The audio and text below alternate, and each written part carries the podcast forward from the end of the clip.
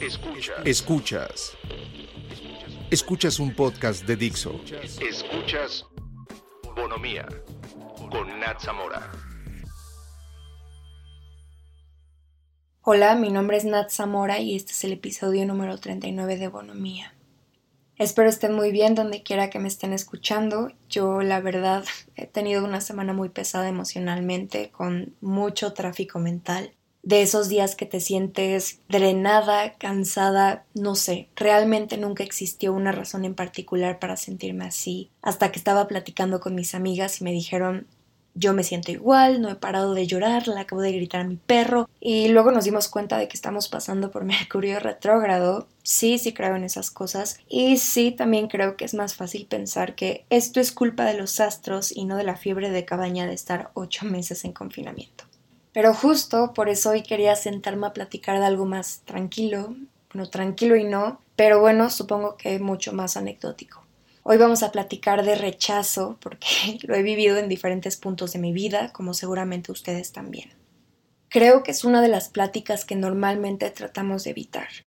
Uno, porque evidentemente no es una situación placentera, y dos, lo estaba platicando el otro día en mi clase de psicología, la diferencia entre dolor físico y dolor emocional es que podemos revivir el dolor emocional de forma más vívida que el dolor físico. Obviamente hay que contextualizarlo, pero trata de acordarte de una experiencia donde hayas experimentado dolor físico. Vas a pensar, ese recuerdo por sí mismo no te va a generar dolor, pero piensa en un rechazo doloroso y algunas emociones parecidas a las que estuvieron ese día volverán y de hecho, nuestro cerebro también responderá de forma similar a como lo hizo en ese momento. Son esas cosas que dices, no quiero platicarlo porque me voy a enojar, o porque voy a llorar, o justo porque me voy a sentir como me sentí en ese momento. Aparte, son situaciones que nos hacen sentir avergonzados o vulnerables. Realmente desencadena miles de emociones porque el rechazo es un golpe directito en el ego. Y se puede convertir en un problema sin resolver que esté arrinconado en mi mente porque pareciera que es peor platicarlo o dejarlo ahí. ¿Por qué? Porque el rechazo genera incomodidad. Pero creo que es importante platicar de esto porque todos en algún punto de nuestra vida lo hemos experimentado o lo experimentaremos. Son esos procesos dolorosos que al final del día son parte del arte de vivir y es una gran forma para aprender del mundo que nos rodea y sobre nosotras mismas también. ¿Cómo respondo ante situaciones nuevas? Si apliqué para una universidad que en esas andamos y veo que mis amigues que también aplicaron recibieron una caja que casi casi volaba y salía confeti y a mí nada más me llegó un correo electrónico que decía gracias pero ahorita no. O si en un equipo deportivo fui la última persona que eligieron, o si un día con los sentimientos a flor de piel llego con mi crush y le digo me encantas y me dice tú a mí no.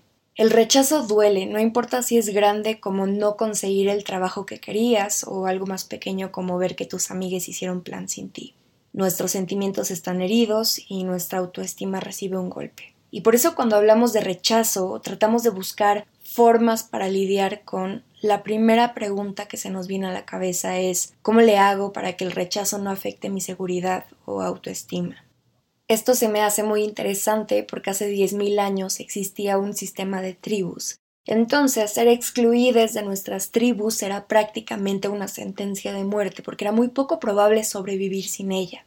Entonces, regresando a la actualidad, los psicólogos de la rama evolucionista asumieron que el cerebro desarrolló un sistema que nos advierte cada que estamos cerca de una situación de ostracismo, o sea, de aislamiento, así que generamos esta necesidad de ser querides, atencionades, vaya a recibir algún tipo de validación social porque en ese entonces no podías sobrevivir sin personas porque no tenías refugio, comida, recursos. Entonces, si no estabas en un grupo, probablemente morirías. Y por eso dicen que las personas que experimentaban más dolor al ser rechazadas eran las que tenían más probabilidades de sobrevivencia porque podían corregir su comportamiento más rápido.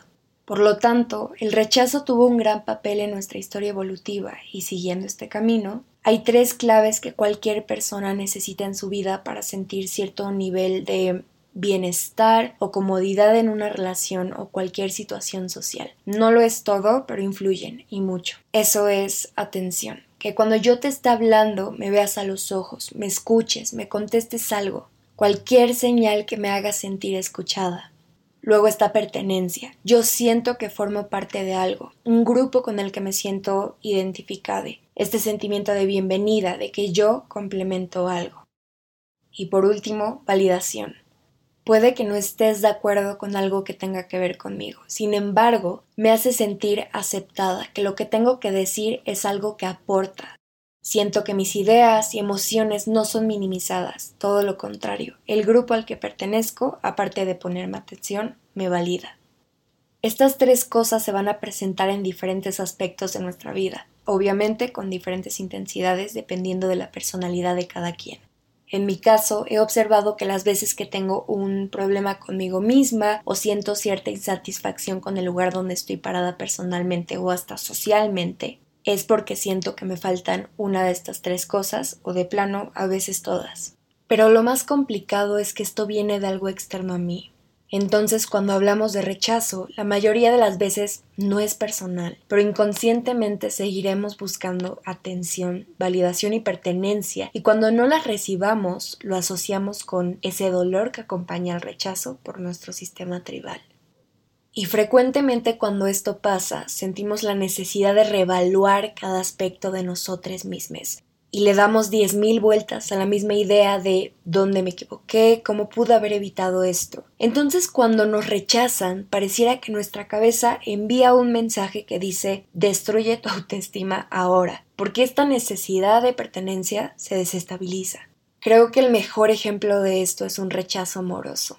Frecuentemente cuando esto pasa, nuestra primera respuesta es buscar una forma para culparnos. Ya nos sentimos mal y buscamos más cosas para sentirnos peor.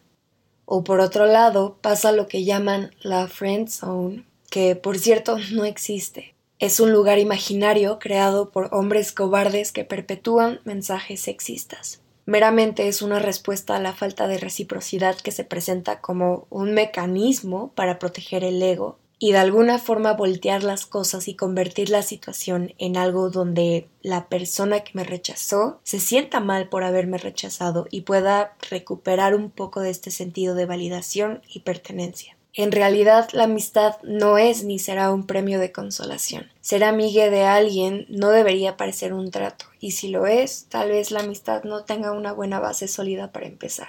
Sáquense la friendzone de la cabeza, no existe.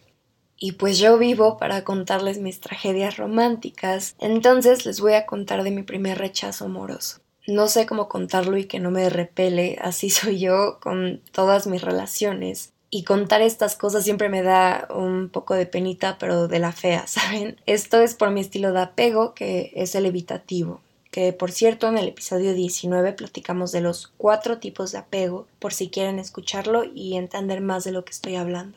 Pero bueno, me desvío muy fácil. Mi historia de rechazo. Quienes me conocen saben que para mí las relaciones son muy complicadas. Me generan mucha incomodidad y por mucho tiempo traté de evitarlas porque me rompieron el corazón por primera vez. Y teniendo este tipo de personalidad y estilo de apego, reincorporarme a la vida romántica de noviazgos, pues me tardé no era miedo al rechazo porque no fue un rechazo, solo fue terminar una relación que no funcionaba y fue muy doloroso y desgastante emocionalmente. Entonces más que miedo al rechazo fue miedo a que me lastimaran otra vez. Ya les he contado de los issues que me causó esta relación, entonces si son fieles oyentes de Bonomía saben de qué estoy hablando y si son mis amigas cercanas saben de, de quién estoy hablando. Esto fue hace como dos años, chance menos, pero bueno. Yo llegué a términos con esa ruptura, ya llevaba casi un año en mi nueva escuela y conocí a un hombre que mm, le vamos a llamar Pedro. Y bueno, que me guste a alguien es muy difícil. Creo que me fijo en las cosas que la mayoría de las personas no. Y también soy muy impulsiva y muy honesta. Entonces cuando alguien me gusta, digo, me enseñaron a lanzar indirectas para todo, pero me desespero muy rápido, entonces yo soy de llegar y decir, oye, me gustas. Y no con el propósito de que pase algo más, literalmente es por mi paz mental. Entonces, un día llegué con Pedro, le dije, fue mutuo y comenzamos a salir. Natalia Zamora después de ver que Pedro en una relación no se comportaba como antes. No voy a decir que me arrepentí, pero ya estaba teniendo mis dudas. Y bueno, aquí a mí me tocó rechazar a alguien, pero el karma existe, entonces después se me regresó. Pero creo que la mejor manera de rechazar a alguien es llegando al grano con lo que quieres decir. Contacto sin decorar lo demás. Creo que la honestidad es tu mejor arma aquí. Y muchas personas dicen que cuando rechazas a alguien la forma más neutra o una de las mejores frases que seguramente todos aquí hemos utilizado o alguien más las ha usado con nosotros es eres una gran persona, creo que eres muy inteligente y graciosa, pero no siento nada más. Y eso fue lo que hice. Sentía que no conectábamos y todo era muy superficial como para poder generar un vínculo en serio. Y algo que todos hemos aprendido con el tiempo es que lo que siga después de la palabra pero es algún tipo de negación. Entonces, creo que una buena técnica para evitar esto es cambiar ese pero por un y. Creo que eres una gran persona y también creo que no vamos bien. Usar y en vez de pero es mucho más apropiado porque no hace énfasis en que hay una excepción, que a la persona que estoy rechazando le falta algo. Eres una gran persona, pero no vamos bien juntos. Es el hecho de que eres una gran persona porque lo eres y punto y aparte de eso no conectamos bien. ¿Hace sentido? Realmente el punto de esto es separar un cumplido honesto de las razones por las que yo no me siento bien en esta situación. Esto es algo que aprendí hace poco y cuando lo necesite lo usaré. Evidentemente todo esto viene desde un lugar de amor, no de ego, de poder empatizar con la otra persona y pensar en que estoy tratando con sentimientos reales que vienen de una persona real y tengo que procurarlos por eso. Más que verlo desde un lado de le trato así porque así me gustaría que me trataran si las cosas fueran al revés que sí es 100% cierto, pero verlo más por el lado de que estoy hablando con una persona y probablemente tiene muchos sentimientos al respecto y hay que honrarlos únicamente por esa razón. Pero bueno, siguiendo con la historia, las cosas no funcionaron con Pedro y dije, bueno, creo que todavía no era el mejor momento. Y no sé si les pasa también que dicen, estoy emocionalmente disponible, estoy en el mejor momento para estar en una relación y nada, pero luego estás en un momento en el que dices, necesito tiempo para mí, hay algunas cosas que llevan mucho tiempo sin resolverse y tengo que ver qué pedo con mi vida. Y de la nada, cuando menos lo estás buscando, llega una persona o varias personas con las que potencialmente, probablemente podrías establecer una relación romántica. Y pues eso fue lo que pasó y conocí a nuestro segundo personaje que llamaremos José. Les voy a resumir la historia porque si no se nos va la vida echando chisme. Lo conocí en la escuela, me caía muy bien, creamos una amistad y lentamente comencé a sentir algo por José. Esto es lo que les digo que me da un poco de repele. Ya sé que la única persona que lo hace incómodo soy yo. Pero bueno, esta vez pensé antes de soltarle la bomba, dije Natalia, aprende de tus errores. Entonces no dije nada y aquí está mi problema. Aparte de que me cuesta mucho trabajo diferenciar si me siento atraída hacia alguien o simplemente es que siento mucha admiración hacia esa persona o solo tenemos una buena amistad. Por lo tanto, si alguien me está tirando el pedo o simplemente está haciendo buena onda y tratándome como una amiga, pues no me doy cuenta. Y a veces sentía que era mutuo, que yo quería pasar tiempo con él y a la vez sentía que le gustaba estar conmigo, pero también que le llegaba como esta urgencia de aclarar que la relación que llevábamos no era más que una amistad. Y les digo, yo me desespero muy rápido, entonces dije, mejor no. Un día mi mejor amigo hizo una fiesta en su casa y en cuanto llegué vi a nuestros dos personajes platicando.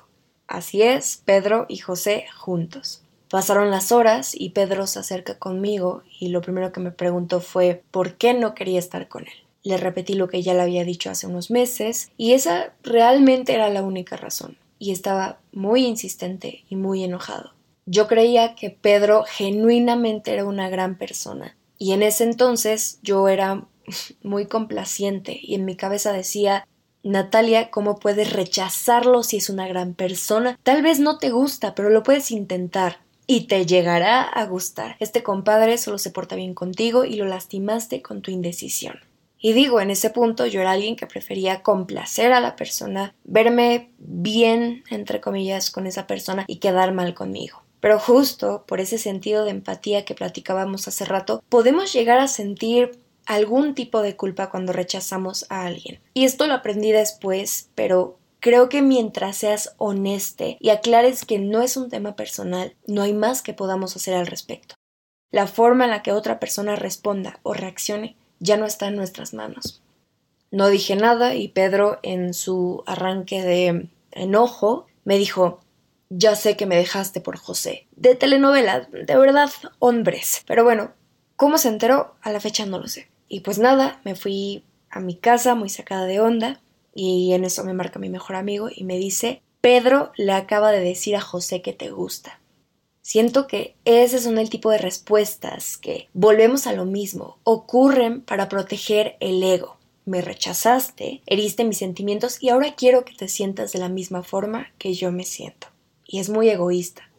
Pasó como una semana, le dije a José, hay que hablar de lo que pasó en la fiesta y cuando hablamos nunca nombramos la situación, fue más como para asegurarnos que estuviéramos bien. Y pues nada, seguimos con la amistad. Yo seguía muy confundida de lo que estaba pasando porque seguía teniendo como esa espinita. Nos distanciamos y ese verano antes de regresar a clases fui a una fiesta otra vez con mi mejor amigo y me dijo, creo que José va a estar aquí y yo con el estómago hundido. Llegamos a la fiesta y hubo un momento donde nos quedamos platicando y fue uno de los muchos vómitos verbales que he tenido en mi vida y le dije que me gustaba. Y hubo como dos minutos de silencio total y yo dije como dime algo. Y topen que esto ya llevaba como un año y medio, nadie había hablado del elefante en el cuarto por tanto tiempo y su respuesta fue no sé qué contestarte, Nat y mi corazón hecho pedazos. Y no recuerdo muy bien qué me contestó después porque fue una respuesta extensa y la verdad es que fue muy amable y considerado con mis emociones. Siempre validó mi sentir y también fue muy honesto y dijo no es mutuo. Y la verdad es que agradezco que mi primer rechazo amoroso haya sido algo así. Digo, todavía hay unas cosas que no me cuadran, pero seguramente es mi ego tratando de sentirse mejor. Pero creo que la mejor forma para saber cuándo hay que dejar de ser persistentes con el tema y dejarlo ir es cuando tu corazón y mente lo digan. Y suena muy raro, pero justo en ese punto cuando estamos reevaluando todo y pensamos en todos los posibles escenarios, porque estoy segura de que todos sobrepensamos en las posibilidades de rechazo y todo en general. Pero creo que cuando termines de hacer eso, tengas una junta con tu mente y corazón, justo para ver qué pedo, sigas tu intuición y hagas lo que te haga sentir bien sin lastimar a otra persona. Y si crees que necesitas aferrarte porque es lo que mejor te hace sentir, pues hazlo. Pero si se siente terrible y si duele muchísimo por dentro, pues sabrás que no es bueno para ti. Lo mejor es dejarlo ir. Y digo, yo seguía teniendo mis dudas a la fecha, pero repito, cosas del ego, porque al final del día su respuesta fue muy clara y ser tan aprensiva con el tema y necesitar más de un no para que entendiera, lo mejor fue dejarlo ir. Y para cerrar, ¿cómo lidiar con un rechazo? A partir de mi experiencia hay varias cosas que aprendí. En cuanto logré absorber este conocimiento y entender que nada de esto era contra mí, me ayudó a sanar esta experiencia, que a todos en algún punto nos pasará. Y algo que me decía mucho mi familia era, güey, a todos les han rechazado. Hasta la persona que más admires en el mundo o las personas que recurrentemente idealizamos han sido rechazadas también y les ha dolido igual que a ti porque seas quien seas, al final del día eres un ser humano que siente y que tiene emociones fuertes y que de repente siente que le falta este sentido de pertenencia o validación o atención y es completamente natural. Y si están pasando por cualquier tipo de rechazo, espero esto les sirva igual que a mí. Primero, no intentes minimizar lo que pasó. Ser fuerte y valiente para reprimir emociones no sirve aquí. Dale espacio a tus emociones, date permiso de descansar, de llorar, escuchar la música que quieras, comer esas cosas que abrazan el alma, lo que llaman comfort food, por el tiempo que necesites. No tienes que justificarte con nadie porque todas las emociones son válidas y todos tenemos diferentes procesos de sanación. Eventualmente querrás reincorporarte a la vida. Después, ya que regresaste, lo que dije hace rato, cree lo que pasó. Absorbe la noticia que recibiste y no quieras distorsionar la situación o convertirla en algo que no pasó ya sea a través de diálogo interno negativo o sobrepensando lo que fue o no fue o queriéndome convencer de que significa algo más. Y en el caso de rechazo romántico, hay que entender que uno no decide de quién se enamora. De la misma forma que ni nosotros somos responsables de sentir lo mismo que otra persona, ni viceversa. Aquí nadie le debe nada a nadie. Entonces hay que quitar cualquier juicio como es una mala persona por no quererme como yo le quiero. No son malas personas por no quererte y tú tampoco por quererles. Y si actúan raro o están teniendo ciertas atenciones contigo, y esto me tocó aprenderlo aquí, porque también se sienten culpables de haberte rechazado, porque son personas empáticas y porque saben cómo se siente ser rechazada. Pero si todo quedó claro, no significa que quieran algo más. Muchos de nosotros estamos predispuestos a idealizar a alguien que nos rechaza, alimenta nuestros pensamientos y sentimientos de autoodio y conectamos el rechazo con todo lo que no nos gusta de nosotros mismos. Y no tiene absolutamente nada que ver. Son cosas externas que no están bajo nuestro control. No puedes prevenir que pasen, pero lo que puedes hacer es que cuando pase sepas que analizarlo y sepas abrazar el sentimiento en vez de tratar de huir de él y aprender a navegar en estos momentos de incomodidad. Y por eso digo que es una gran forma de aprender del mundo que nos rodea y nosotros, porque es cuando nos toca escuchar y observar.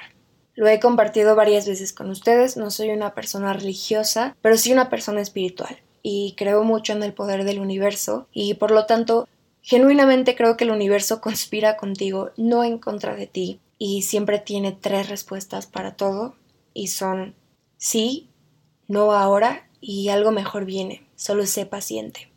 Entonces, cuando creas que te rechazaron de algo bueno, piensa que solo te están redirigiendo algo mejor. Gracias por acompañarme hoy Espero esto les haya ayudado si lo necesitaban o mínimo se hayan entretenido un rato. Ya saben que pueden encontrarme en Instagram y Twitter como arroba natzamora o como arroba bonomía podcast. Puedes transmitir este podcast en iTunes, Spotify, Deezer, Google Podcast y Dixo.com. Adiós.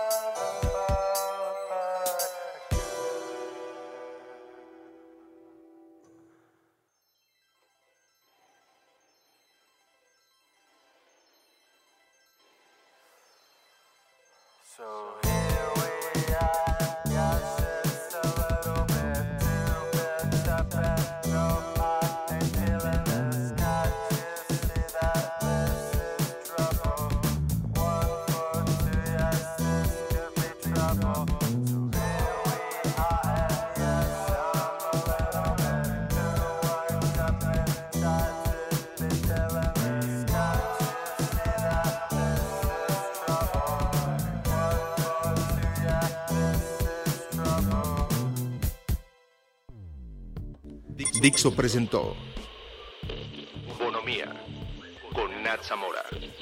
La producción de este podcast corrió a cargo de Verónica Hernández. Coordinación de producción, Verónica Hernández. Dirección General, Dani Sadia.